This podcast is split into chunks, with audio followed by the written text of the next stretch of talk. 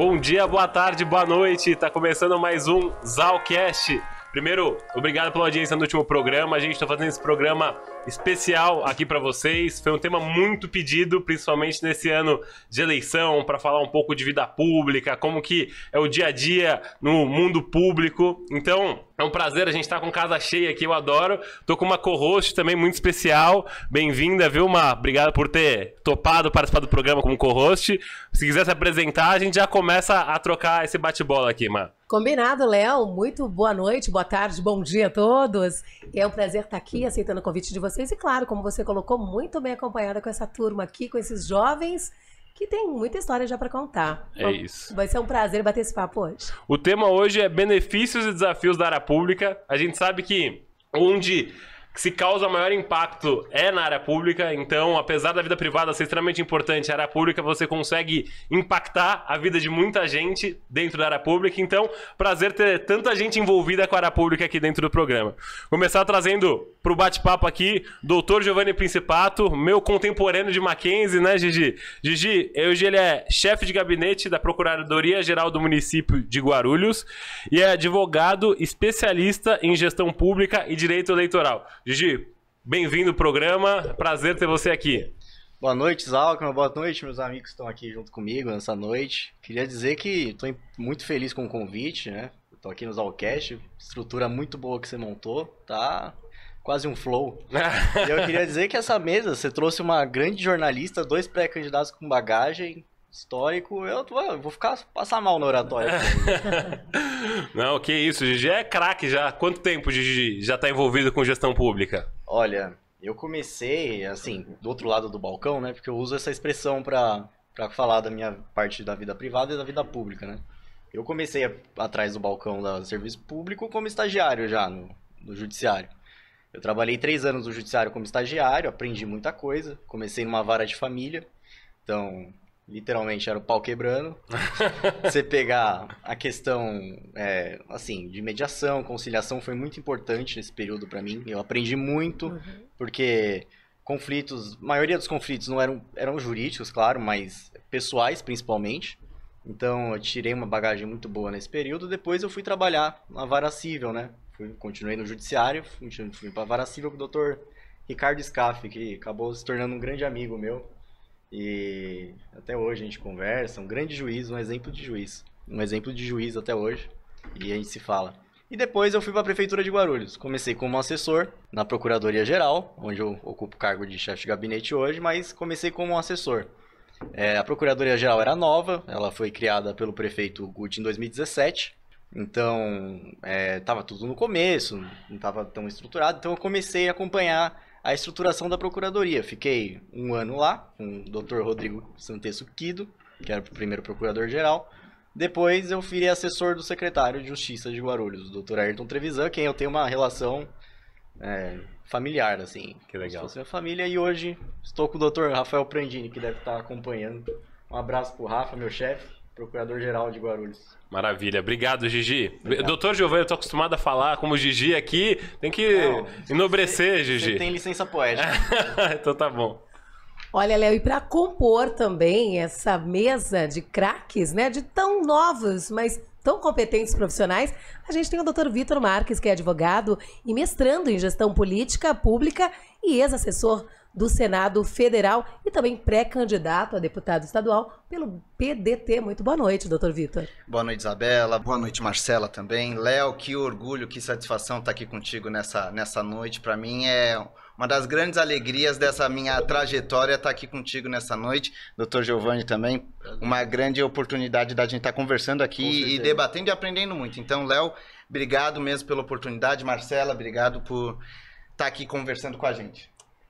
Nós que agradecemos, né, Léo? E tem mais Exatamente. gente compondo essa mesa. Queria que você apresentasse. Exatamente. Trazer também a Isabela Raal, que ela é muito famosa através da, da Mari, que é minha namorada, que sempre fala dela com muito orgulho. Então, Isa, seu currículo é grande, então vou pegar bastante fôlego aqui para falar seu Não, currículo pode, aqui. Pode ela, ela, ela é graduada em relações, em relações internacionais pela PUC, é mestre em desenvolvimento pela Universidade de Colômbia, também é uma das cabeças aí da articulação política de do Elas no Poder, e é muito importante ter também uma mulher aqui conosco, porque é, mulheres na política são é um, é um papel que é difícil de desempenhar, eu imagino. Então, prazer ter você aqui, obrigado pela presença. Eu que agradeço o convite, estou muito feliz de estar numa mesa tão competente, querendo discutir um tema tão necessário nessas eleições e feliz demais de vocês terem é, se preocupado em colocar uma mulher para falar de mulheres na política, porque, poxa, é, eu fui também, né? Eu acho legal comentar que eu trabalhava até pouco tempo atrás como coordenadora legislativa lá no Congresso Nacional e infelizmente a gente tem só uma parcela muito pequena de mulheres ocupando esses espaços, são só 15% de mulheres. E como a gente está falando de eleições e de setor público e da importância da gente atuar na área pública, a gente precisa falar da importância de abrir a área pública para todos os setores da sociedade, aí negros, indígenas e principalmente mulheres também, porque hoje a gente tá muito mal nesse quesito, né? e aí, Léo, se você me permite, claro, posso, por favor, posso quebrar o protocolo claro. aqui? E, e, aproveitando essa deixa da Isa, porque ela comentou dos 15% da representatividade da mulher hoje na política. E na contrapartida é uma dicotomia, enquanto nós somos 52% do eleitorado. Né? Porque a grande, a grande pergunta, a grande questão, por que mulher não vota em mulher? Existem algumas questões né, que a gente precisa quebrar esses paradigmas. É, eu acho que hoje a gente pode até falar um pouquinho disso de repente. Fico muito feliz. Agora, é claro que. Não sei se é o momento, mas. Agora, assim, exatamente. Agora, todos... é claro que o Léo tá no comando e a gente vai seguir aqui todo, Não, mas é, um, todo é, o roteiro. É um ponto muito interessante que você já, já levantou aí. A ideia é ser bem bate-papo mesmo. Se, ô, Márcio, se você quiser puxar algum outro tema, fica a Marcela França, se quiser, é especialista no assunto. É, nem tanto, mas, é. mas na verdade, quando a gente fala de fato um ano político, né, um ano é, é eleitoral no Brasil, a gente, todos os brasileiros votantes, é claro, precisarão escolher cinco candidatos. E a grande questão, a insatisfação do outro lado, o, o Giovanni colocou muito bem em relação a, a, a, a estar do outro lado. E quando a gente vai para o outro lado, a gente entende olhando o lado do, do povo, né, da, da, da, da do povo de maneira geral, dos eleitores, eles muitas vezes estão insatisfeitos com a representatividade política. Né? Isso, é, isso é um cenário é, fato no Brasil. E aí, quando a gente fala que nós mesmos, que estamos insatisfeitos, mas nós que colocamos o candidato ali, a gente precisa parar e pensar nesse momento, né, doutor Vitor, a Isa, que são uh, pré-candidatos a, a, a, deputados estaduais, né, aqui, aqui no, no, estado de São Paulo. Enfim, eu acho que é um dos assuntos claro. que a gente pode colocar também, né? Perfeito. A maneira de escolher com um olhar diferente para o candidato que a gente vai precisar escolher. Exatamente. Mas antes disso, tem muitas outras coisas. Tem vários outros né? temas. É, o que eu queria muito trazer, o que é muito incomum entre os três, é, é, os três terem trabalhado na vida pública, principalmente, e em cargos que são cargos de confiança no início desse processo. E eu queria muito escutar, não sei quem quer começar aí, como, que vocês tomaram essa decisão de ir para a vida pública? Porque eu sei que o Dr. Vitor teve experiência na vida privada, o, o Giovanni teve experiências também durante a faculdade na vida privada. Qual foi o momento que vocês tiveram essa virada de chave é, para resolver ir para a vida pública? Eu acho, Léo, que eu sempre tive vontade de participar ativamente das decisões da, da gestão pública, porque eu penso que só por meio da política a gente vai conseguir mudar o Brasil. E eu acredito que dá para mudar, que dá para fazer diferente. Não dá para continuar fazendo da mesma forma que se faz política há, há 30 anos. Então, apesar de eu ter tido uma carreira cinco anos num grande escritório de advocacia, um dos, grandes, um dos maiores escritórios de advocacia aqui do Brasil, quando surgiu o convite para eu chefiar o gabinete do, do senador Major Olímpio lá em Brasília, eu pensei, poxa, a hora é agora. É hora da gente primeiro tentar dar uma freada no que vinha do, desse governo, né? De tentar atuar dentro do Senado Federal para evitar alguns retrocessos em, em, pautas que o governo prometia vir fazendo. Então eu pensei, eu quero estar tá lá dentro para participar ativamente do, do debate, para poder dar a minha contribuição. E eu acho que a gente conseguiu dar a contribuição lá dentro do Senado Federal. A gente conseguiu é, debater, por exemplo, a reforma tributária que não avançou, mas nós tivemos um avanço dentro do, das discussões. Nós fomos coordenador da comissão mista da reforma tributária e conseguimos melhorar e evitar alguns retrocessos, porque, por exemplo, a PEC 45 e a PEC 110, que estavam em discussões na época, é, trariam um, um prejuízo muito grande, principalmente para o setor de serviços. Então, essa decisão de ir para iniciativa para Iniciativa pública Pra- ali. É, para administração pública foi mais uma questão de vontade mesmo de participar ativamente da, da discussão e de tentar dar uma contribuição. Uhum. Então eu acho que é isso. A gente não pode simplesmente se olhar só para nossa carreira. Eu acho que a gente tem que pensar no, no todo, no Brasil como um todo. Eu achei que aquele momento era o momento de fazer essa transição com 25 anos. Ir para o Senado Federal, dar de cara com o Renan Calheiros, com o Fernando Collor. É, é complicado, mas a gente, com muita, com muita calma, com muita paciência e aprendendo com outros colegas, a gente estava falando aqui da, da Isabela, a gente teve lá uma, uma amiga em comum, a Alessandra Monteiro, que está lá no, no gabinete do senador Alessandro Vieira.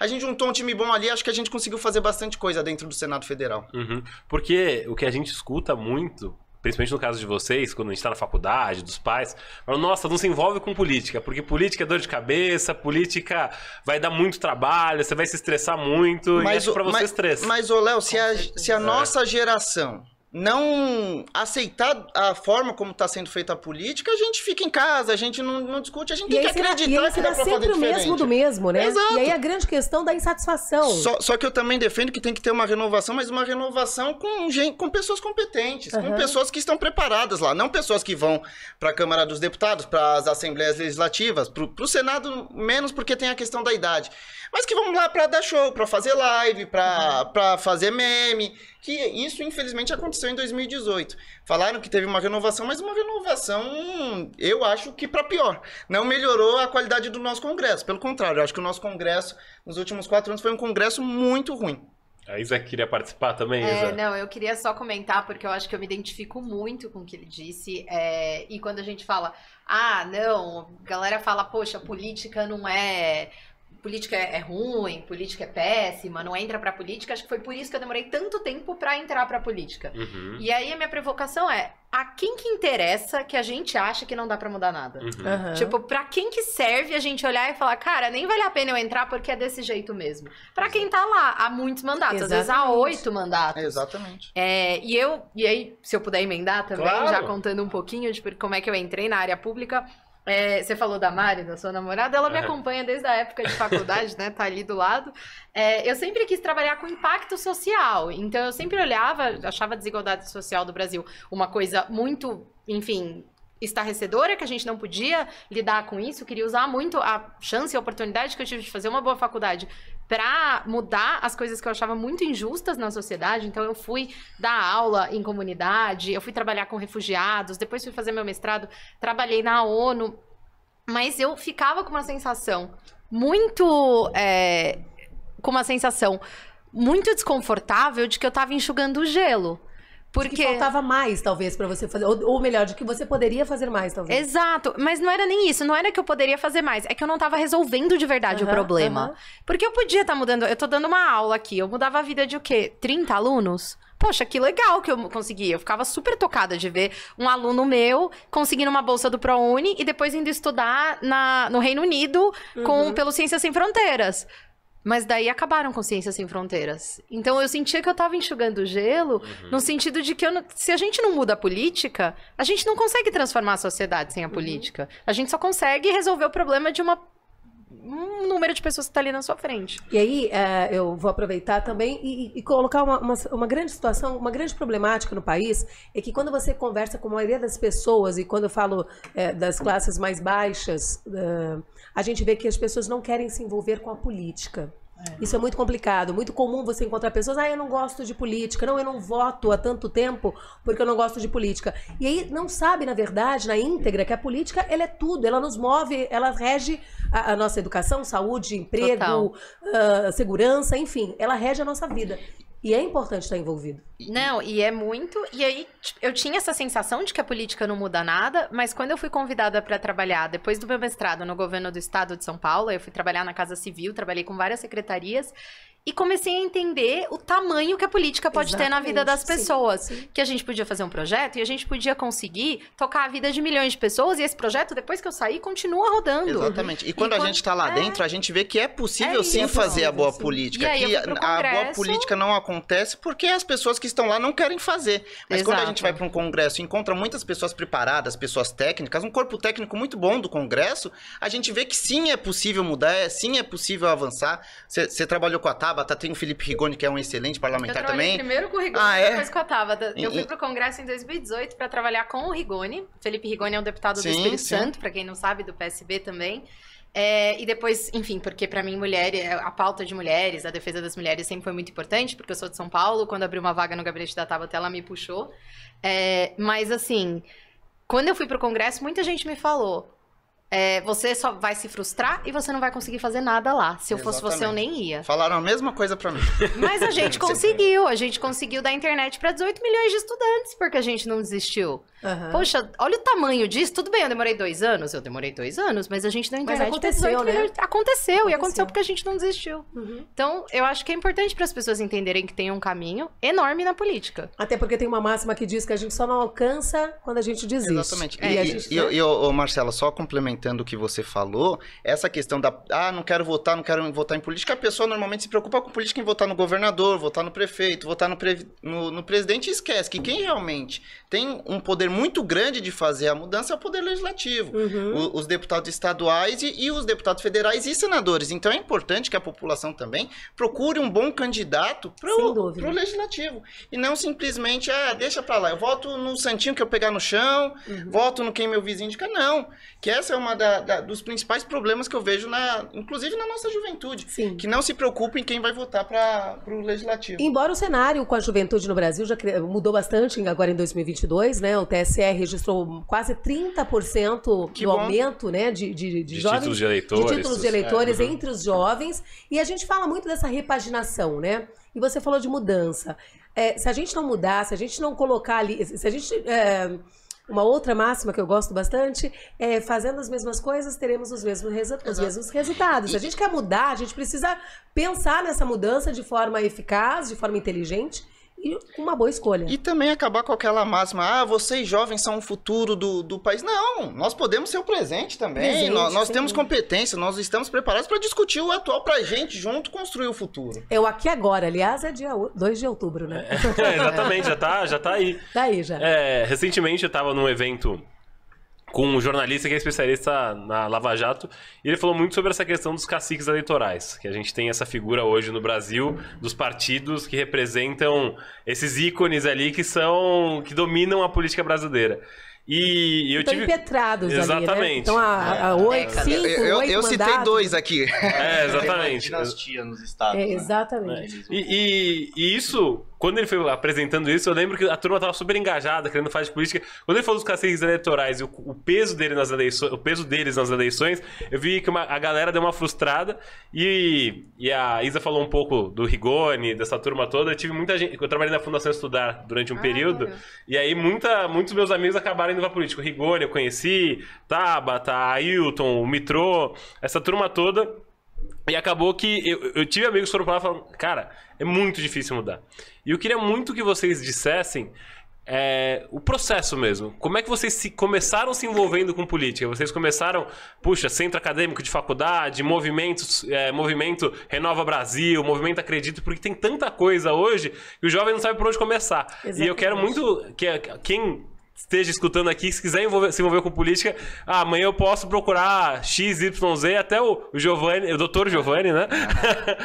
Conte um pouquinho da sua experiência, como é que foi lá na Prefeitura de Guarulhos. Olha, Zalkman, meu interesse político, assim, é um pouco diferente, porque não é eleitoral, eu não sou candidato, tudo. Mas como foi muito bem colocado pela Marcela, a política é um contexto, ela é um conjunto Faz de... parte de tudo. Ela é né? um conjunto de, de, de lugares, de instituições, enfim.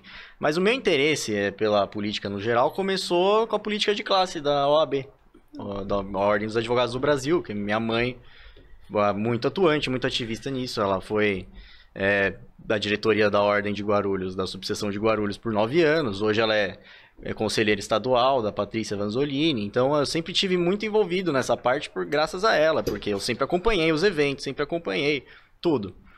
Porém, é, a minha colocação na política, qual que é? Eu entendo que, por nós vivermos num Estado democrático de direito, eu queria sempre entender. Eu acho que assim, você só pode fazer justiça, só pode fazer direito se você conhecer como é o sistema de justiça de fato.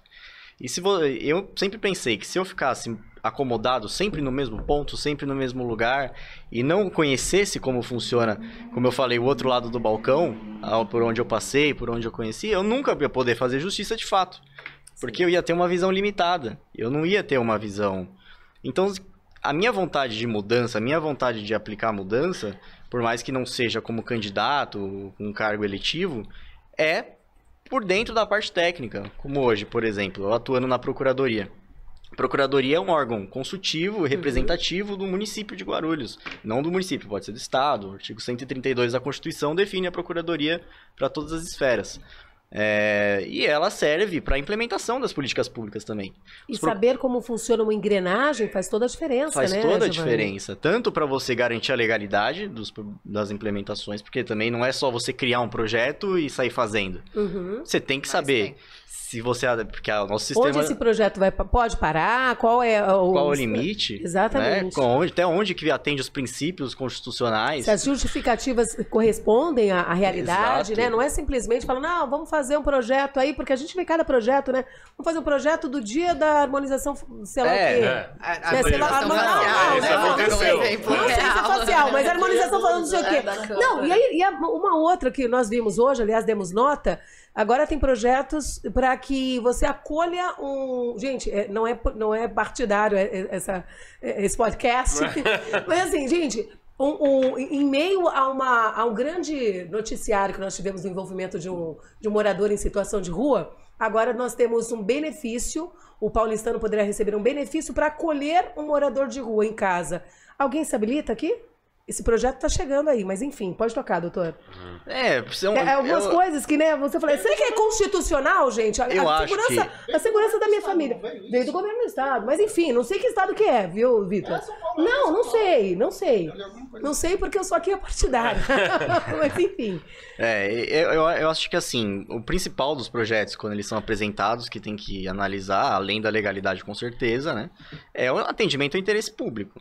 Nem sempre eles atendem ao interesse Uhum. Sim, público. Sem dúvida. É, é um filtro que tem que ser muito bem discutido. Uhum. Eu não sei, eu, eu acho que falta um pouco de participação da sociedade na, na, na discussão de certos Exatamente. projetos da, da população, sabe? Justamente por esse problema, a sociedade não quer se envolver. Na grande maioria das vezes, eu fui para a rua também, eu fui para o outro lado, entender um pouco dois- nas eleições de 2020, para entender o que, que as pessoas pensavam sobre a política. Às vezes você encontrava jovem, Léo, de 19 anos, que falou assim: ah, me disseram que se eu for só com título de eleitor, eu voto.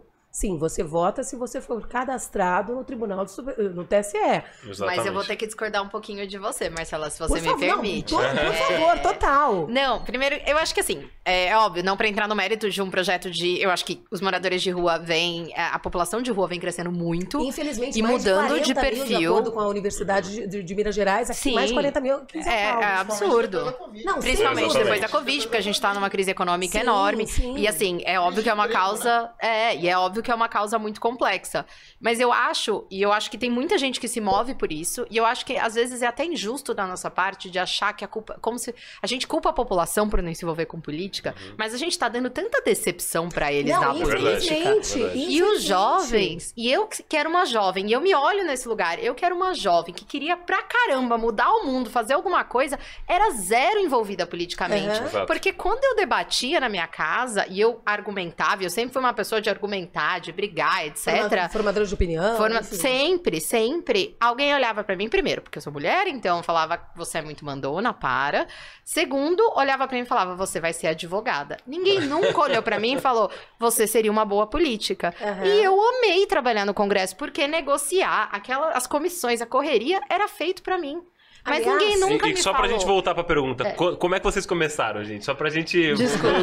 E aí, só pra Não fechar, não, eu, eu já volto. Mas só pra fechar, e aí só pra dizer que os jovens, eles querem participar da política, eles só não sabem como. E, a Exatamente. mo- Não, não e- sabem e essa como. campanha que botou um monte de título, foi um recorde de título, mostra isso. Sim. As pessoas só não sabiam. Quando elas descobriram, Exatamente. nossa Não, senhora, mas eis a foi um- questão. É que eu comentei, recorde. eu comentei, em 2020, eu fui pras ruas para entender o outro lado, e as pessoas falavam assim: ah, eu, só, eu consigo votar só com ele- título de Coitada, é. Não, desculpe, só com RG? Sim, você consegue votar com RG desde que você esteja cadastrado no, no tribunal, no, TSE, né? No Tribunal É. Superior Eleitoral. Caso contrário, ou seja, você precisa sim fazer a sua inscrição do título de eleitor. Então, exatamente como você falou, não- não- você não está conflitando, não, mas É, você está total. corroborando. Por quê? Porque o jovem não sabe o caminho. Não e sabe. eu acho que esse pano de fundo que a gente apresenta hoje aqui, junto ao Léo, né, Uhum. Léo no, no Zalcast, mostra exatamente isso. Um pano de- de- de- um pano de fundo com jovens competentes que, como a gente colocou, como o Léo muito bem colocou, entraram na política muito cedo. Agora, antes de Tá. descontinuar, só uma pergunta. Aham, eu vou responder.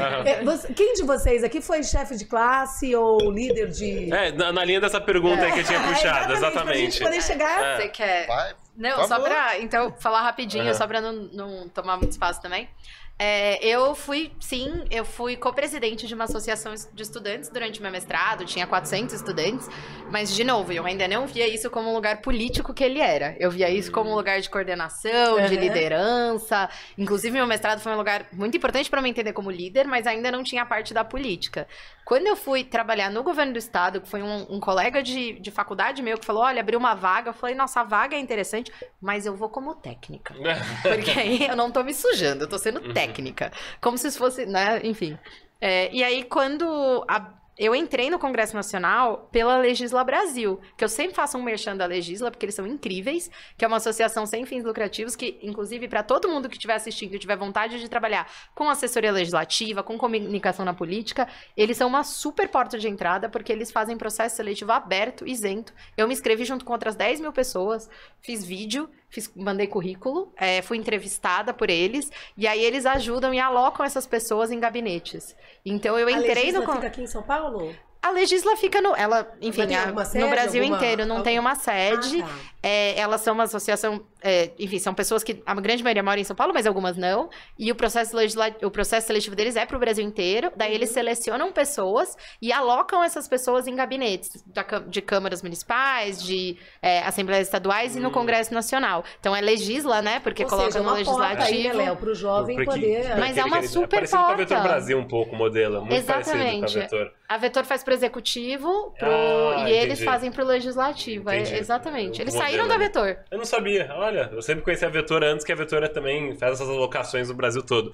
E, doutor Vitor, conta um pouquinho como é que foi a sua entrada no mundo político Eu, aí. eu sempre fui um pouquinho, vamos dizer assim, é, crítico. Sempre é, saía calendário de prova na escola. Eu falava assim, poxa, mas uma prova de, de matemática e uma de, de ciências no dia seguinte. Sempre, eu sempre tive é, esse papel dentro da, da escola. A diretora na época, a, a Tânia, ela até brincou, ô Vitor. Menos, não, não, não briga muito comigo, não. Aí eu entrei pro. fui representante de classe, entrei pro comitê de formatura já no colegial. Aí eu falei assim, não, eu vou pedir pra sair do- da comissão de formatura porque eu tô reclamando muito com os professores e tal, não sei o que. Aí a Tânia, que era a diretora, ela falou assim, não, Vitor, não vou deixar você sair, porque senão quem que vai me enfrentar? Quem que vai discordar de mim? Quem que vai, quem que vai fazer a gente trazer melhores coisas pros alunos? Depois na faculdade, fiz Direito no Mackenzie, me envolvi na, na política acadêmica, tive à frente da, da gestão do centro acadêmico, tive a honra de ser a 61ª gestão do Centro Acadêmico João Mendes Júnior no Mackenzie e tive o grande orgulho de ter o Léo junto comigo na, na minha gestão. Fizemos muitas Eu coisas. vocês. Obrigado, irmão. Espero que repita em outubro ali.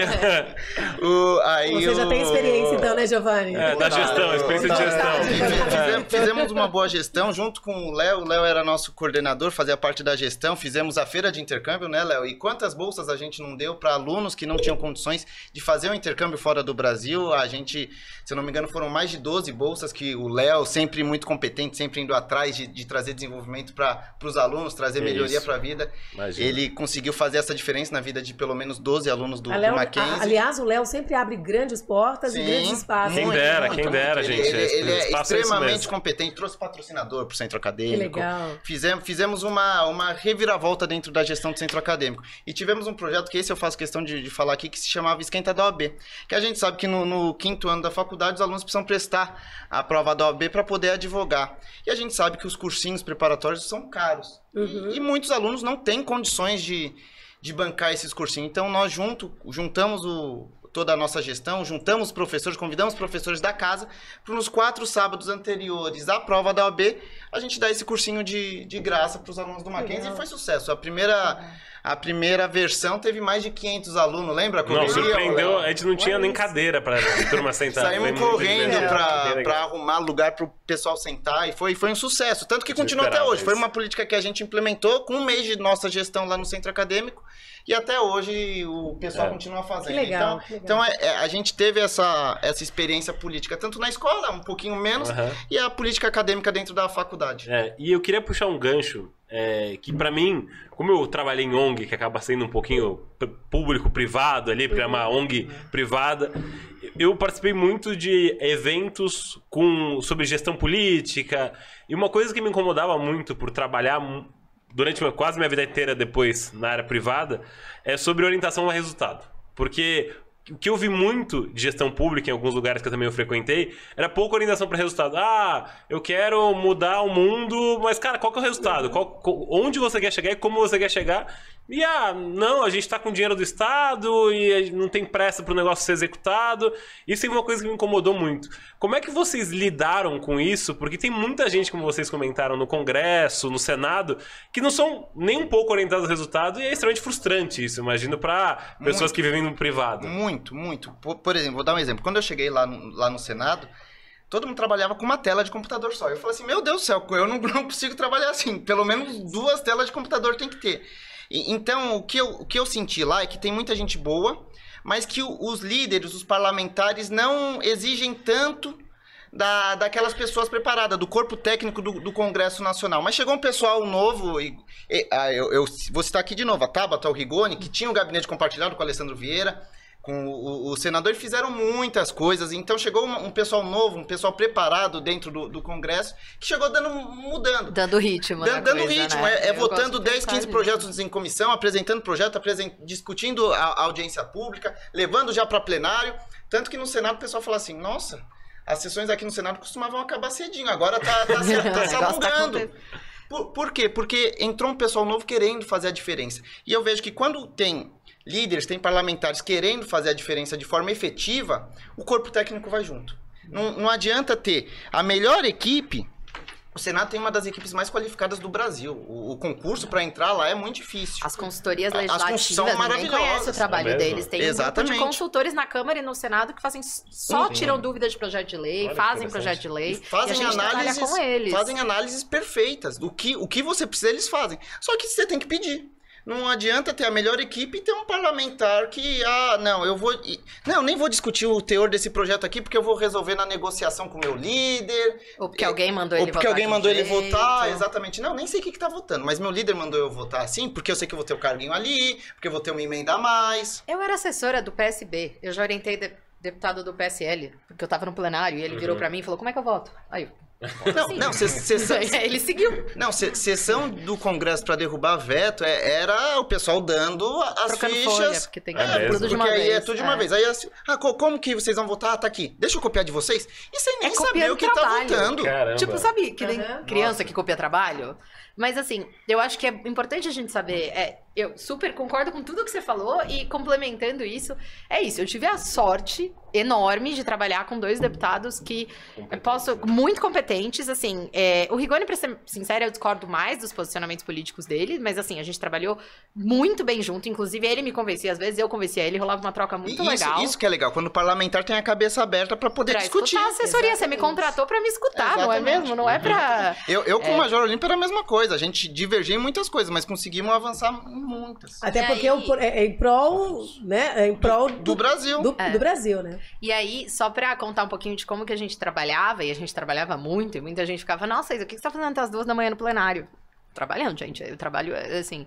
é, E aí, enfim, a gente tinha. Tem toda uma dificuldade muito grande no Congresso de você ser propositivo com o que você quer e ter metas e ter métricas Exato. e onde você quer chegar e acompanhar os tempos do legislativo. É uma troca super importante. Uhum. Então, assim, eu não vou ser tão focada nas metas. A gente fazia planejamento estratégico e botava umas metas do ano. Mas eu não vou eu, ser tão focada nas minhas metas que, se muda completamente o contexto e eu não tenho chance de nenhuma de passar um projeto, eu vou continuar batendo cabeça com ele. Sim. Eu vou entender, mudou o contexto político. Poxa, aconteceu um desastre é, ambiental. Covid Que mesmo. foi o né? Covid, É, né? O Covid, mudou a pauta do Congresso Exato. totalmente. Mas assim, não precisa. Eu acho que um exemplo até mais recente que mudou, mu- mexeu com a coisa foi, por exemplo, é, desastres ambientais, é, deslizamentos. A gente tinha um, tem um projeto que eu escrevi que é de que a Tabata protocolou, que é de adaptação às mudanças climáticas. Eles estão para pautar, aprovaram vão aprovar o requerimento de urgência esses dias, por causa do que aconteceu em Recife. Então a gente cata e fala: lembra aquele projeto Uhum. que a gente achou super importante protocolar? Vamos pegar ele, tira da carta, volta com ele. Mas a gente tem nossas metas e aonde a gente quer chegar e a gente deixa ali alinhado, pensando em tudo que a gente tem pra fazer, pra na hora que o contexto político muda, a gente já tem onde E acabou que é um, pro- um projeto, por exemplo, super importante, porque de janeiro, nos últimos seis meses, né, de dezembro para cá, a gente teve Rio de Janeiro, eh, Pernambuco, ah, Bahia, enfim, série. alguns, esta- Nossa. alguns estados que sofreram com esse problema. E até só, só também. para complementar também, ó, o deputado, o senador que apresenta 100 projetos por ano, não necessariamente é um, é um deputado bom, é um deputado ativo. Se, se você olhar o teor dos projetos, de repente está dando o, o Dia Nacional de não sei o É. quê. É o que a gente comentou. Ah, é, é, é exatamente. exatamente o que o Giovanni comentou, né, A- a- agora, É. um, um parlamentar que apresenta um projeto, mas que faz a diferença na vida de milhares de pessoas, é muito mais efetivo do que, do que esse. Com certeza. Não, é, é assim. Então tem modelo de gestão, tem orientação para resultado dessa turma nova, eu imagino, que deve ter É um grupo muita pequeno, gente. de um É. grupo pequeno, mas aí a gente faz um estrago, né? Porque se é um grupo pequeno que trabalhando desse jeito, a gente Um consegue grupo fazer muita forte, coisa. né? É. Unindo É. as forças ali, consegue E- e- e nós Que tem- quer crescer esse ano. Exatamente, viu? A nós temos que acreditar que em 2022 vai ser melhor do que foi 2018. É o que a É. gente não pode é, é deixar, é ficar insatisfeito sem fazer mudança, né? Sim. Tendo o poder de fazer a mudança. Porque quem faz a mudança, como a gente abriu aqui o bate-papo, quem escolhe somos nós. É, e se nós queremos mudança, a gente precisa. É. Na prefeitura de Guarulhos, a gente atua mais ou menos parecido nessa forma, claro que por conta da diferença do poder, né? Que a gente tá no executivo, a gente faz projetos e planos de, de políticas públicas para implementação e realmente, de fato, que vai atingir a população em muitas áreas e muita coisa nesse sentido. Então, e eu, ah, pegando uma emenda no que vocês estão falando, é muito legal quando você vê um projeto que você fez, que você participou, que você ajudou, você vê aquilo ser implementado e aquilo ajudando as pessoas e tendo um sentido social, Uhum. Isso também dá uma motivação. Você vai falar, qual é a motivação da área pública? Você não vai ficar rico lá, você, não, Uhum. você não tá indo lá para ficar rico. Você vê, essas coisas dão uma gasolina pra gente que é muito gostoso de você, de você participar, de você ter essa vivência. Então, tem um outro lado ali também que, de- que te agrega como ser humano, que eu acho É. que é importante. E, e- e levando um pouco para uma questão que acho que todos vocês têm. Eu gosto sempre de comparar o público com o privado. O privado tem sempre aquele plano de carreira. Você vai do passo A para o passo B, para o passo C, para o passo D. E vocês que estão como candidatos, e você também, do, doutor Giovanni, é, tem essa situação de não saber qual que é o seu próximo passo. Pode dar muito certo, como pode voltar para o mundo privado. Como é que vocês lidam com esse tipo de situação? Porque é uma instabilidade que dá uma ansiedade. Você, poxa, como é que eu vou planejar meu ano que vem? Como é que eu vou planejar daqui dois anos? Não, não dá, ô Léo, eu dou o meu exemplo. Eu era chefe de gabinete de um senador que infelizmente faleceu Sim. pelo, pelo Covid, né? E, e é um cargo que do dia pra noite você pode Foi não vítima de de uma, de uma, ah, crise sanitária que abalou o mundo Sim, inteiro. é. né? E, e ele defendia as vacinas, brigou contra o governo por causa Uhum. das vacinas e infelizmente não teve tempo de tomar. que foi uma tragédia. Sim. Foi uma tragédia. Senador de 9 milhões de votos, no segundo ano de mandato, falecer da forma como faleceu. Mas não, não tem. Não, não, não- tem uma, uma, uma estrutura que vai te garantir que você vai estar. Uma instabilidade, né? Um cenário a- que muda muito rápido, né? Exatamente, que pode mudar do dia pra noite. O senador suplente que assumiu resolveu trocar praticamente toda a equipe. Faz parte do jogo. Uhum. E, a gente, e a gente, quando vai pra esse desafio, a gente sabe disso. Sim. A gente não vai esperando que vamos ter uma, uma estabilidade. Já diferente do- dos funcionários públicos, que aí tem que ter a estabilidade, porque é, é um órgão do Estado, não é um órgão do governo que está ali. Então a estabilidade do, do funcionalismo público tem que ser defendida sempre. Porque a gente vê os casos, por exemplo, que estão acontecendo. O, o delegado da Polícia Federal que faz uma investigação contra o ministro da Educação que teria envolvimento em corrupção, se ele não tem a estabilidade, ele poderia ser demitido pelo governo. Facilmente. E- e- não, não é? Então, o, o- a carreira do funcionalismo público, a estabilidade é essencial. Mas nós que estivemos em cargos de confiança, a gente sabe que, infelizmente, a gente não tem essa, essa garantia. Mas eu vou discordar um pouco de novo. Desculpa, eu sou uma pessoa que discorda bastante. Você quer falar Não, não, antes, pode- pode Giovanni? falar. É, não, é só pra dizer que assim. eu entendo que tem esse. Realmente não tem plano de carreira, não vou falar que tem, assim, veja bem. Eu fui, eh, assim, eu até fui promovida porque eu tava dentro de gabinetes que, enfim, tinha uma preocupação muito grande com meritocracia, darará. Então eu entrei como assessora, depois ganhei um time, comecei a coordenar o legislativo. É, mas assim, eu acho que em qualquer lugar você tá sujeito a acontecer alguma Sim. coisa. Tem uma amiga super competente que tava, acho que na. É... Ai, eu esqueci o nome da empresa, mas uma empresa grande do setor de alimentos. Tiveram um corte gigante de. Porque ela teve uma crise na empresa, um corte gigante, ela foi demitida. É, a minha mãe é uma super diretora de uma empresa farmacêutica. Fecharam o cargo dela porque fecharam uma parte da empresa. E aí agora, enfim, não é que ela tem uma super carreira, ela tá procurando até escolhendo com calma. Mas assim, eu acho que no setor privado também pode acontecer um grande acontecimento Sem e você dúvida, perder o sem emprego no dia seguinte. Então, eu acho que às vezes também tem um mito. Meu pai olhava pra mim, falava, filha, esse coisa de política, de ONG, dá dinheiro? Porque eu fico preocupado. Ele veio de uma vida super difícil e tal. Então ele sempre teve que lutar muito pra ter dinheiro. E ele ficava, eu fico preocupado, porque eu te ajudo se acontecer alguma coisa, mas e se eu não estiver aqui amanhã? E eu. Hoje eu falo, sim, é, é muito difícil. é, mas se você faz os contatos, você também conhece muita Sim, sem gente. dúvida. Então, se você é uma profissional competente, no fundo, nesse meio, também é um meio que nunca falta trabalho. Então, no meio da pandemia, tinha um monte de empresa cortando vaga, mas a máquina pública continua funcionando. Então, não teve redução de vagas na máquina. Pelo contrário, você precisa contratar mais gente para lidar com a pandemia. Uhum. Então, eu acho que tem prós e tem contras, só para querendo chamar a galera. Não, sim, não, não, no sem dúvida, tem- tem público que- é bom. Né, Isa? Todo tem os dois lados, Sem né? dúvida, Com mas, mas quando eu digo certeza. da questão da garantia, é que o trabalhador na iniciativa privada, no dia seguinte, vai ter o Isso é seguro-desemprego, o. FGTS. Comissionado não tem Não tem. FGTS. Não, Ninguém sabe. A galera fala disso. "Ah, Isso, não- né? não- Muito obrigada e até logo. Não né? tem, a- não tem aviso prévio. É, não tem É. aviso prévio. Então, É, por isso não que tem. tem, essa, essa, essa diferença. É, um risco muito maior de carreira. Acho que principalmente para vocês que estão saindo para cargos ali que existe uma exposição enorme e até queria falar sobre isso. Porque uma das questões que mais me pegou depois que eu vivi essa experiência acadêmica é sobre exposição. Exposição é sempre uma é difícil, porque você fica sempre aberto à vergonha. Ninguém gosta de passar vergonha de você às vezes né? falar uma coisa errada, até no podcast. Tá às vezes- no Zalcast falar alguma É, coisa. alguma groselha, Falar alguma né? besteira. Cancelamento nos alqueires. É, eu várias vezes me escuto e falo, caramba, não gostei disso, não gostei daquilo. E lidar com essa frustração deve ser uma coisa constante pra vocês aí. Como que é lidar com isso, esse tipo de exposição? De hora ou outra tem um hater, vai ter um hater que vai chegar, falar um monte pra vocês ali. Eu acho que o Giovanni também deve passar por isso, por estar envolvido com a prefeitura de Guarulhos, que pode ser que um, tem um opositor que não goste, enfim. Olha, eu, eu sofri hate, hate agora na última eleição que teve agora da, da OAB, que é política de classe. Porém, o fato da minha mãe ter uma história na OAB, já associaram a minha.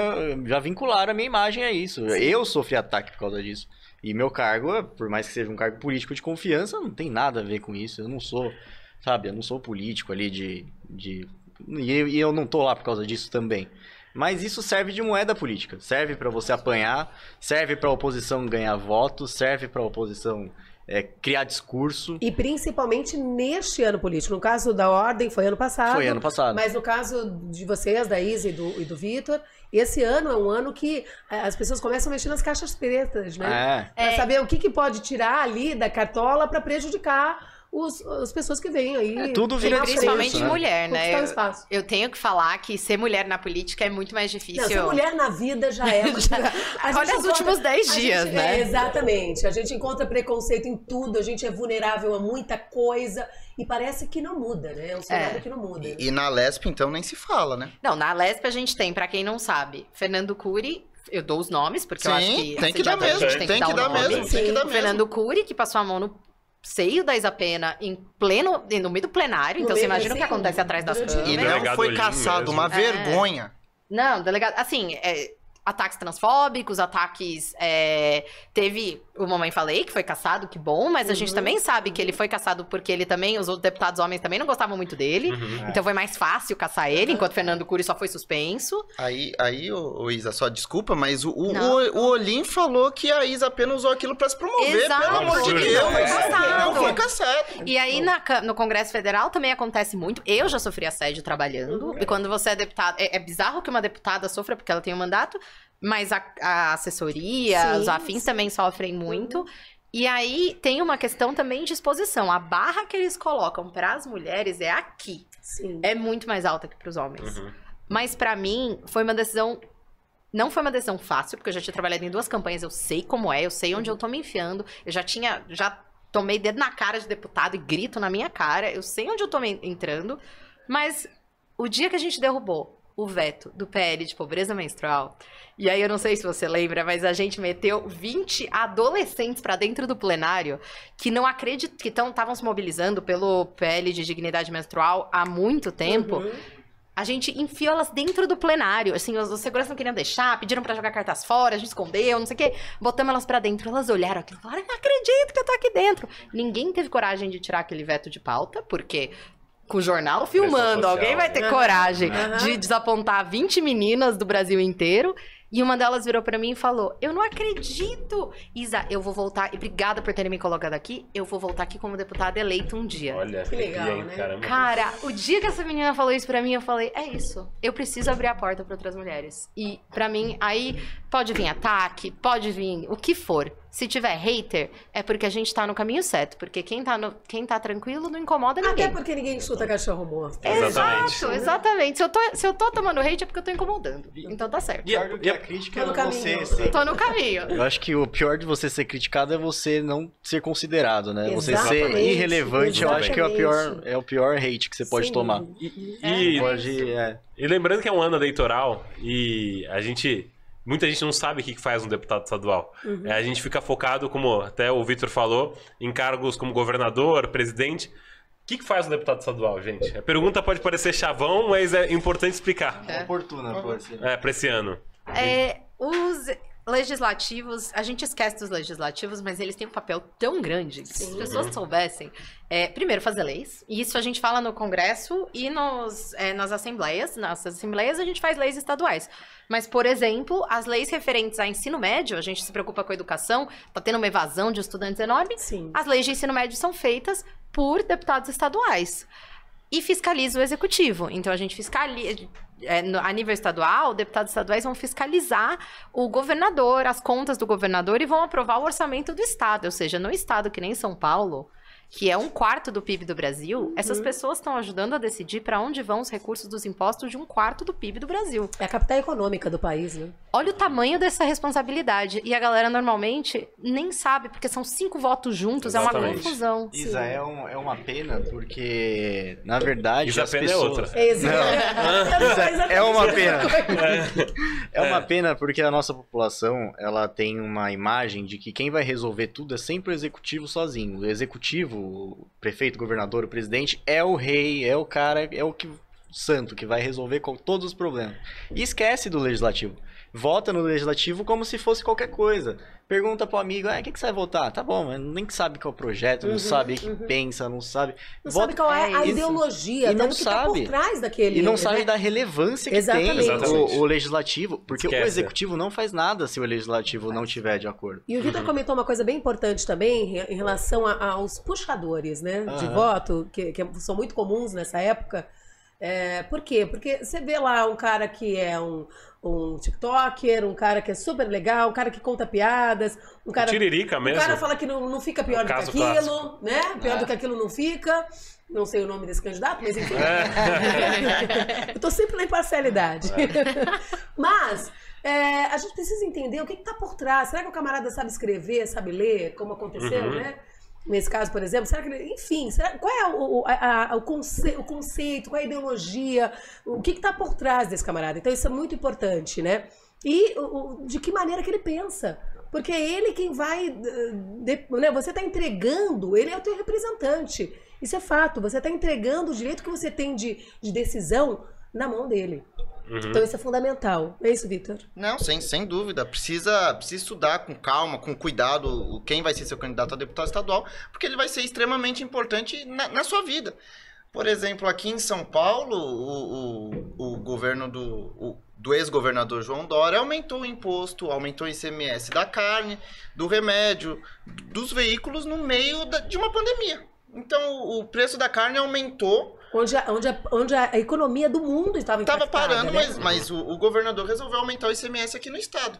E ele não conseguiria fazer isso sozinho. Ele precisa da aprovação da Assembleia Legislativa. Então, se não tiver deputados conscientes com o aspecto social e não meramente com o aspecto financeiro, com, com a questão de ter um caixa, o, o governo do estado não tem que ter lucro. Tem, que devolver isso para a sociedade. Então é importante ter deputados estaduais conscientes da, da população, do que realmente a população precisa. E não simplesmente dizer sim para tudo que o governador manda, simplesmente porque tem algum carguinho, vai ter alguma emenda, etc. Então é importante demais essa conscientização. E, e a Marcela falou um tema muito interessante, que é sobre a avaliação do deputado. Ou de outros cargos que a gente vai eleger agora. Como que a gente pode avaliar um candidato? Vocês que estão nesse meio já há algum tempo, vamos fazer um checklist se esse candidato é bom ou ruim? O que, que eu devo checar para ele, para ter certeza que eu vou estar elegendo uma pessoa pública que vai estar alinhada com meus valores? Acho que o Giovanni pode começar, porque ele é... É menos é verdade, né? Tem duas coisas. Você tá se referindo a do executivo ou do legislativo? Legislativo. Do legislativo, eu acho que tem que estar alinhado com as suas ideias pessoais, com a sua ideologia. Por quê? Porque o próprio nome já diz, parla, é um parlamentar. Parlamentar que fala. Ele vai lá para falar, ele vai lá para propor, para discutir. Ele não vai lá para executar. Então, se você tem que pensar em alguém que esteja alinhado com o que você acredita, com os seus projetos, com as coisas que você entende que são necessárias para a população. Agora, se você for me falar do executivo, eu acho que já é diferente. Eu acho que, claro, que tem. Eu acho que você não pode ir para um viés ideológico, você tem que ir para um projeto. Fala assim, tá bom, esse cara vai lá, mas esse cara vai fazer o quê? Essa mulher vai fazer o quê? Vai assumir o cargo. O que, que essa pessoa tem pra fazer? Fala, porque faça uma promessa. É fácil prometer, né, Claro. Marcela? Você Difícil promete, é cumprir, né? você promete qualquer coisa. Agora, o que, que essa pessoa. Cadê o plano de governo? É ridículo você ver candidatos executivos com plano de governo de 5 páginas, 10 páginas. É, acontece É, muito. Eu vou fazer um apelo também, Aham. pra que. E aí, não fazendo mexer pro meu lado, mas assim. Já quem fazendo. você- Não, não, mas é porque invariavelmente eu sou mulher. Então eu, Uhum. vou, eu vou sempre falar em nome. Faz três anos e meio que eu tô na Elas no Poder, pedindo para as pessoas votarem em mulheres. Isso não vai mudar agora porque eu sou candidata. Mas eu acho que, assim, é, além de olhar isso, olha as causas. é, Que falou muito bem, tipo, as causas que te representam, é, as propostas dessa pessoa, o, todo o background, tipo assim, toda a carreira, todo o histórico que ela tem, mas vai atrás de uma mulher, e tudo bem, né? se não for pro cargo de deputado estadual, deputado federal, é, sabe, a gente sabe que governador e, e presidente tem poucas opções de mulher, aí dá pra Mas falar há, que tem pouco, mas mas, tem, mas, Mas tem. existem, Tá claro. bom, E tem poucas opções, e competentes. Ah, tudo bem, a de presidente não me representa, mas, cara, você sabe quantas candidatas tem a deputada estadual e deputada federal? Aham. Gente, é muito candidato. Só que as mulheres nem sempre vão chegar no seu radar porque elas têm menos dinheiro. E a gente sabe que para conseguir todos os votos que precisa, precisa de recursos para chegar, para impulsionar. Campanha digital não é mais barata, porque tem que impulsionar. Tem panfleto, tem no sair na mídia, assessoria de empresa. Nem sempre é óbvia. A mulher nem sempre vai aparecer na sua frente. Mas faz esse esforcinho a mais para ir atrás de uma mulher, de um negro. A gente tá precisando tanto de diversidade na política que eu tenho certeza que você vai achar uma mulher, um negro, uma indígena, alguém que realmente te represente e que represente suas causas. Aí você pode fazer o- a segunda camada de quem que é que eu acredito. Ela defende o que eu acredito? Ela tem uma, um histórico? Aí você faz todo o resto. Pessoal, eu tô no ponto aqui que tem um monte de Desculpa. mensagem. Tô com um monte de mensagem aqui, vai apresentar, aparecendo na tela, o Paulo vai colocar lá. Ó. Alberto Ferreira, quanta gente boa reunida aí. Mackenzista também, acompanhando, acompanhando. Ó, o presidente. Presida também. Tem alguma pergunta aí, Paulão, pro povo? Conheço Ai, também elas do boa. Poder, a Juliana Barros colocou ali. Diretora de comunicação da Aí, ó. Parabéns pela iniciativa Ai, do podcast. O seu chefe, aí, ó. Um abraço, doutor Ainda- Rafael. Aí, vamos lá. Gizinho disse tudo. É, né. Aí, ó. ah, a namorada aí também, É. fazendo, marcando presença, né, Gigi? Muito bem colocada a situação dos moradores de rua e de inclusão dos jovens na política. Bruno, Bruno Sa Saides. Jorge Moreira, assessor não serve para dizer amém. Boa. É. Isso. Se alguém quiser comentar, também fica à O vontade. Jorge ele é o corregedor do município lá agora. Boa, Jorge. Bruno Salves, eu voto em você. Eita. Aí, ó. Já tá fazendo campanha. né? Conversa produtiva, parabéns, parabéns a todos pela bancada. Écio Melo. É, o, o povo todo de Guarulhos tem peso aí, eu tô vendo, hein? O. Écio é o Gigi. de gabinete da Secretaria de Justiça, um grande amigo meu também. Aí, ó. Aliás, um beijo pra todo mundo que tá acompanhando a gente. Exatamente, quarta-feira, agradecer. Né? Quarta-feira, onde São Paulo começou. Com greve, começou exatamente. Com greve de ônibus, mais de 8 mil, 6 mil, melhor, é, carros parados, né? Enfim. Exatamente. E que impactou a vida de milhares de paulistanos. E a gente está aqui firme e forte para falar, para oferecer, trazer muita Exatamente. informação, né, Léo? Estão deixando de ver o jogo do Palmeiras pra assistir É. a gente. Ah, mas a gente é muito mais legal que o jogo. Com Exatamente. certeza. O jogo Exatamente. importante da semana foi o John. É. A única diferença é que a gente está na área, mas não é pênalti. Exatamente. Clara. Exatamente. Pessoal, eu vou fazer uma última pergunta pra gente fechar. É, eu queria perguntar o que, que vocês entendem como sucesso na vida pública pra vocês? Lady First? É. O Victor pegou o ar ali, vai. Não, não, doutor. pra pensar, por favor, por favor. É, Sucesso é uma coisa que acaba, né? Então a gente sempre quer o próximo sucesso. Eu acho ruim a gente colocar como um sucesso final, porque aí é o quê? Presidente? É, não necessariamente. Eu acho que eu entrei para a vida pública como técnica, porque eu queria impactar a vida das pessoas. É, e eu estou procurando e procurarei um mandato ou todas as ferramentas que eu puder pensando em quantas mais pessoas eu posso impactar, quantas mais mulheres eu posso abrir caminho, quantos mais jovens eu posso abrir caminho e mudar. Então eu não sei se eu tenho um sucesso final, mas eu acho que pra mim é são a gente eu brincava muito com a Tabata, a gente tinha uma piada é, recorrente que era muitos dias de luta e alguns momentos de glória. e pra mim sucesso é, é quando eu tô, sei que eu tô fazendo esses momentos de glória. Então, quando a gente aprovou o relatório da lei de internet para estudantes, e eu sei que por causa daquela lei, 18 milhões de estudantes vão ter internet para estudar, poxa, que sucesso maior do que esse? Olha que coisa incrível! Quando eu sei que mais de 5 milhões de mulheres vão ter absorvente, que é uma coisa tão mínima, por causa do nosso trabalho, para mim isso é sucesso. E aí eu vou com tudo nessa eleição e eu vou com tudo em todos os trabalhos que eu tiver. Mas às vezes, poxa, a gente perde umas, a gente ganha outras. E acho que trabalhar e estar no serviço público é entender que mesmo que a gente dê dois passos para trás às vezes, se a gente não desistir, eventualmente a gente tem o sucesso que vai impactar a vida de muitas pessoas virando a esquina. Então, para mim, isso é sucesso na vida pública. Perfeito, perfeito. Muito bem respondido. Vai lá, Gigi, você que é da vida pública também. Olha, depois dessa fala da Isa, eu não tenho muito o que falar, né? Mas de fato, eu acho que o sucesso na vida pública é você conseguir é, fazer o bem para as pessoas, né? Porque a vida pública não tem outra finalidade a não ser essa. Se você tá na vida pública e não tá pensando no social, não tá pensando em políticas relevantes, você não tá, você tá no lugar errado. Você, você tem que ir para iniciativa privada. A gente brinca, né? Que fala que a iniciativa pública é um lugar que é um trabalho altruísta, praticamente Feito para o outro, né? feito para o outro. Uhum. Então eu acho que o que a, que a Isa falou hoje, quando você sente que você conseguiu fazer uma coisa que vai fazer bem para muitas pessoas, eu acho que a recompensa pessoal você pode considerar que é um sucesso seu. Uhum. Um sucesso, uma parte mais egoísta do sucesso, porque é íntimo seu, mas eu acho que eu acho que é isso mesmo.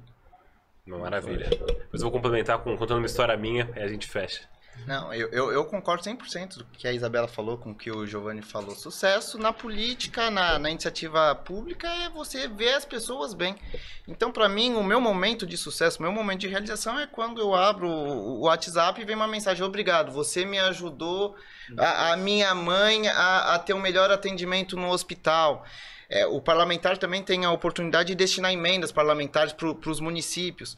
Vou contar um caso rápido aqui. Eu estava junto com o Major Olímpio em Dracena e chegaram duas senhorinhas e, e, e, falar, e esperaram ele terminar a reunião ali com os vereadores e, e falaram assim: Major, eu estou aqui para agradecer o senhor porque a, a emenda que o senhor destinou para nossa PAI aqui de Dracena proporcionou, proporcionou a gente poder aumentar a nossa estrutura e conseguir atender mais, mais crianças aqui da região. O Major, agradecer, obrigado, tal, não sei o que. Entrei no carro com ele e falei assim, poxa, Major, que na época eu não trabalhava com ele, poxa, Major, que, que legal que você destina também emendas para a área social. Ele falou assim, Vitor, se eu te falar que eu nem lembrava que tinha mandado essas emendas, ou seja, isso passa para mim a, a sensação de que tem que fazer o que tem que ser feito. E não pensando em qualquer outro objetivo. Então, para mim, sucesso é receber um, um obrigado, um, um agradecimento de alguém que você conseguiu ajudar de forma direta. Então- seja por projeto de lei, seja por. Então, obrigado por ter vindo, formas. Vitinho. Obrigado. É, mas... Foi meu sucesso do dia. É, sucesso do sucesso dia. É, eu queria contar rapidamente também um caso. Eu, de novo, quando eu trabalhava nessa época na, na ONG, a Fundação Estudar, que eles querem criar protagonistas, jovens protagonistas na carreira, sendo bem, bem breve. E eu acabei rodando muito o Brasil, dando treinamentos de liderança, de autoconhecimento, nas principais universidades aí do Brasil. E aí, assim, dei esse treinamento numa cidade que chamava Itapeva, Itupeva, interior de São Paulo, é perto do Paraná. E aí, eu tava no evento da Fundação Cidade depois de quase oito meses. Cara, um menino me para, fala, Léo, queria te agradecer, aquele treinamento mudou, mudou minha vida e eu só tô aqui hoje porque, porque você deu aquele treinamento pra mim lá. Cara, você abriu minha cabeça, eu só queria saber de fumar maconha, jogar futebol. E, cara, você, você foi uma inspiração pra mim aquele dia e eu resolvi mudar minha carreira, comecei a estudar, procurei mais, fiz todos os cursos da fundação e tô aqui hoje, cara, acabei de receber uma proposta de emprego que eu não conseguiria ter recebido. Cara, aquilo lá me deu um arrepio. Delícia, Nossa, eu né? conto até hoje, me Delícia, arrepia de contar é. isso, sabe? Então, eu acho que dar esse espaço pra vocês contarem, e gente boa, gente nova, que está entrando na área pública, que já trabalhou na área pública, é muito importante. É, é realmente onde as grandes mudanças acontecem e o, o sonho da Fundação Estudar é eleger um presidente, né? Então, quem sabe a gente ainda vai ter presidentes ou relacionados ou gente boa como vocês eleitos presidentes. Eu sei que o Amém. sonho do Vitor, quem sabe, é, é o Vitor. Então, também ser eleito presidente. Então, gente, queria agradecer a presença. Eu vou agora abrir para vocês deixar os comentários finais aí do bate-papo e deixar os contatos de vocês para quem quiser saber mais, para quem quiser se, se, é, se conectar com vocês. E agradecer mais uma vez. Assim, gente, quem não assinou no canal, não se assinou no YouTube aí, se inscreve no canal. Eu adorei o bate-papo. Se vocês quiserem mais uma rodada para a gente falar sobre esses temas é, nesse ano de eleição, fiquem à vontade, porque acho que eu vou fazer mesmo assim. Então, assim. então, obrigado mais uma vez. Não sei quem quer começar deixando os contatos, comentários finais aí. Pode ir. Faz às vezes. Não, pri- primeiramente só queria agradecer mais uma vez, Léo, Marcela, pela oportunidade de estar aqui aprendendo com, com esse pessoal brilhante aqui. Foi um- uma grande aula. Saio com muitos pensamentos aqui para discutir, para pensar. Tenho certeza que, se Deus quiser, Isabela, vamos estar lá junto, lá ano que vem na, na Alesp. Precisamos de gente jovem, de gente preparada, gente que quer fazer a diferença. Então, eu não te conhecia, então fiquei extremamente feliz e com a oportunidade de te conhecer. Foi um, um grande prazer mesmo e tenho certeza que trilharemos juntos aí por uma São Paulo melhor, por um Brasil melhor. Deixar meu, meu abraço pro Dr. Giovanni também, Guarulhos, cidade querida, uma das cidades mais importantes do estado de São Paulo. Sei do trabalho, sei que também como é puxado, tá no, no, no executivo, a população acha que o executivo resolve tudo, né? Exato. E às vezes sobra pro procurador. Pô, por que que não fez tal coisa? Não, não é bem assim. Então só queria agradecer mesmo. Se é agradecimento, deixar o meu número de zap, que eu tô pegando aqui, que eu ainda não decorei. É o, o- quem quiser, pode me chamar no zap com ideias, com propostas, pra de repente tomar um café. Tô à disposição. É o 11 9 14 33 12 00 e minhas redes sociais, arroba Victor Marques SP. Instagram, Facebook, Twitter, tudo lá. Chama lá a gente pra trocar um, um, um papo, trocar uma ideia e vamos junto construir um Brasil melhor. Como eu disse, os jovens não são o futuro do Brasil. Nós temos que ser o presente do Brasil. Então, obrigado. Obrigado mais uma vez. Eu, eu quero agradecer mais uma vez ao Léo pelo convite. Acho que depois de 4, 5 anos de perrengue no Mackenzie, dividindo uma mesa no Mackenzie, a gente tá numa mesa discutindo ideias, isso é muito legal. Tô aqui muito feliz de estar com dois pré-candidatos que jovens, isso pra mim foi revitalizante ver que tem opções jovens de candidatos, que tem ideias, que tem propostas, que são gente, pessoas bem intencionadas. Eu acho que a gente precisa de mais disso. Então, eu só tenho a agradecer a todos vocês por, por- pela conversa, eu acho que foi muito bom. É, bom, digo mesmo, acho que agradecimento é a palavra da vez mesmo, porque, bom, Léo, Marcela, pelas perguntas e pela disposição de debater um tema tão importante num ano que vai ser tão chave para nossa democracia. Então, obrigada mesmo. É, muito feliz de aprender com vocês, Giovanni e Vitor. Também não te conhecia, também fiquei super feliz de, de aprender. É, e aprendi muito aqui. E eu acho que uma das coisas mais legais dessa jornada, a galera me pergunta se essa parte da jornada é mais difícil do que estar lá na Câmara, como é que eu tô, se eu tô ansiosa. E eu sempre falo que é melhor, é mais fácil. Porque na Câmara eu tinha que lidar com um monte de gente muito pesada, muito que tava ali por objetivos diferentes dos meus. E eu tenho encontrado no caminho um monte de gente legal que nem vocês, que estão, tipo, muito alinhados, querendo, sabe, trabalhar junto para fazer esse país um país melhor. Então isso me enche de energia. Mesmo numa quarta-feira, essa hora da noite, eu fico super feliz de estar aqui. E aí, rapidinho, vou falar só um negocinho que, para as mulheres que estão assistindo a gente. Gente, a gente escreveu um livro muito lindo, então se você quer se mobilizar, se você é jovem e não sabe por onde começar, a gente tem um guia que chama Vitória é um nome de mulher. É, pode, se der um Google Isabela Raul, Vitória é o nome de mulher, já aparece, dá pra baixar o e-book gratuito, ou se quiser comprar, só mandar uma mensagenzinha que a gente vende a preço de custo. Então, pra quem quer se mobilizar e não sabe como, aí tá uma oportunidade muito grande, foi feito com muitas ativistas, mulheres do Brasil e da América Latina. Tem um livro aí, aparentemente. ó. Se Tem- quiser, pode Ah, trazer aí que a nossa, gente já deixa. Eu esqueci que eu tinha trazido. ó. Esse eu acho que vai entrar na minha bolsa sem querer. É. Pode ir, eu te deixei. pra Delícia. você. Gente, Vou calma, mostrar qual o- câmera que tá? Calma aí, vou mostrar, trocar a câmera. Aí, Aí, bom. É. É, então tá aqui o livro, gente, só pra vocês verem. Depois é só baixar no e-book gratuito.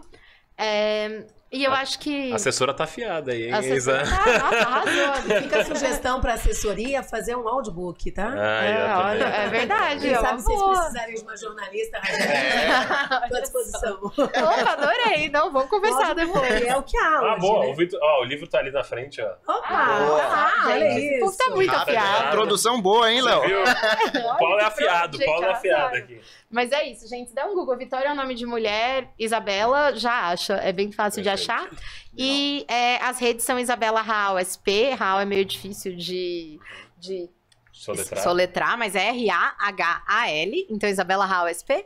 E é, o telefone, eu acho que, eu não sei, talvez a Ju tenha colocado no chat. Mas no. No Instagram, até É, no Instagram também, não vou ficar falando. No Instagram você acha Fica tudo. tranquila. E obrigada mesmo pela oportunidade, gente. Uma honra debater com vocês. Imagina. Marcela, queria agradecer também a sua presença no primeiro podcast aí. Eu um prazer ter você aqui com a gente. E foi muito bem recebida, muito bem acolhida por esse pano de fundo aqui, nesse cenário aqui incrível de, de jovens competentes que estão dispostos e com vontade de crescer, ou melhor, fazer o Brasil crescer, porque eu acho que isso é, é exatamente é, em prol de todos, né? O bem comum, né? Que o, que o Dr. Giovanni colocou muito bem.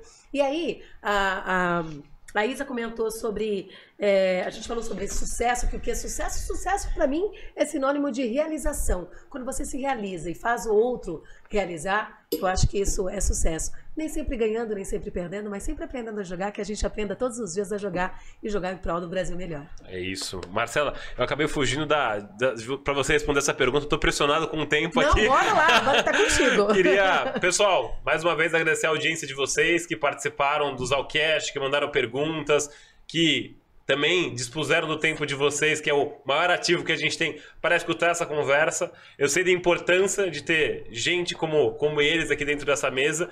Então, se tiverem gente para indicar que vocês queiram que participar dessa mesa aqui que a gente tem, aqui é democrático, não tem esquerda, não tem direita, a gente quer gente boa para conversar com a gente aqui no, no Zalcast. Um prazer fazer mais esse programa. A gente vai ter próximo programa semana que vem sobre compreensão da mente com uma monja, uma monja, uma monja falar sobre compreensão da mente, que ela é líder do budismo Kadampa no Brasil, então monja Gen Mudita, vai ser um prazer receber ela aqui. Semana que vem o episódio está no ar. Então, agradecer, não deixa de se inscrever no canal, ativar o sininho, seguir nas redes sociais também arroba Zalcast. Gente, mais um Zalcast chegando ao fim. Obrigado e até semana que vem. Valeu! Beijo! Valeu! Falou.